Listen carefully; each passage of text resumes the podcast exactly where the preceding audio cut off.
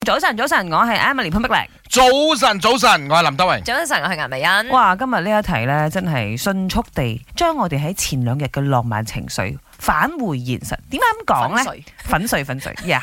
嚟自問題中心嘅呢一題，嗯嗰個女仔啦，佢啱啱拍拖仔，係然之後今年係第一個情人節，哦一定係覺得哎喲，好期待哦 Sweet 到，happy 哦，happy 哦係。咪一定好期待嘅啱呢一個熱戀期，熱戀期啊，嚇熱戀期亦都新鮮滾熱辣嘅。咁啊，佢 submit 入嚟話：我同我 boyfriend 啊，啱啱過第一個情人節啊，佢好期待個 boyfriend 會帶佢去一啲好好玩嘅地方玩。結果佢個 boyfriend 喺熱戀期嘅時候同佢講：喂，周圍都係人啦、唔好逼人啦，好唔好啊？我哋放工之後去食福建麵，正冇。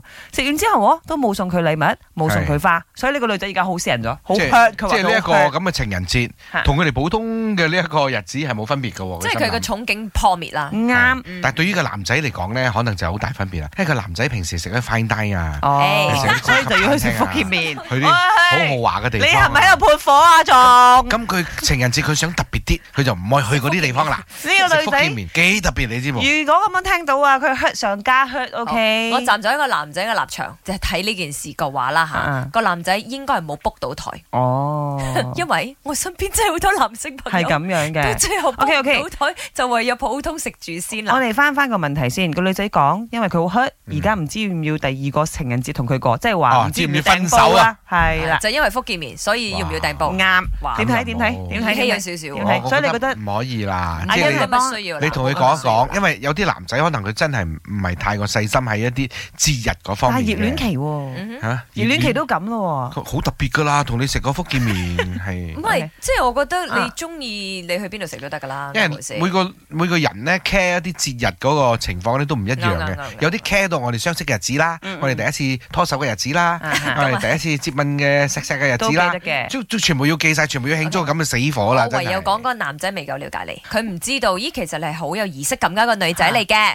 就 OK 咁啫。我我另外一邊諗少少嗯啦，因為我呢排發現我好多男仔係咪佢哋想試嗰啲女仔，好奇怪。我啲男仔 friend 咯，佢同我講話，哦，我第一次去約會嘅時候，我帶佢食乜乜檔嘅，嗯或者係咪佢哋會好 proud 講，哦，情人節我帶佢食雜飯，我好開心。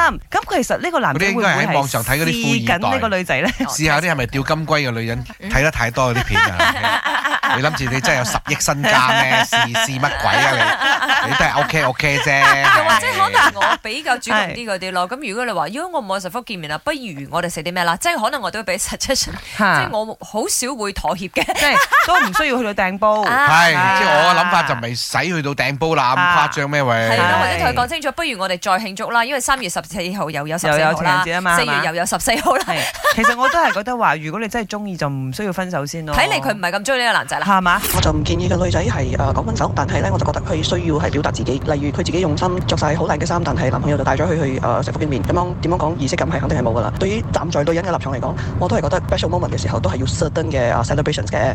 女人嘅想法其實好簡單嘅啫，佢哋唔需要真係出去食飯。如果係嗰一日男仔真係喺屋企煮餐飯，好 sweet 嘅咁樣嘅 moment 就咁 create 咗噶啦，所以係唔一定要使好多錢嘅，唔係啲男人諗到咁膚淺嘅嘢。情人節只不過係商業手段。我覺得其實食咩並唔重要啦，不過喺咁特別嘅日子，一枝花同埋一份禮物都冇嘅話，咁樣就過分咗少少啦。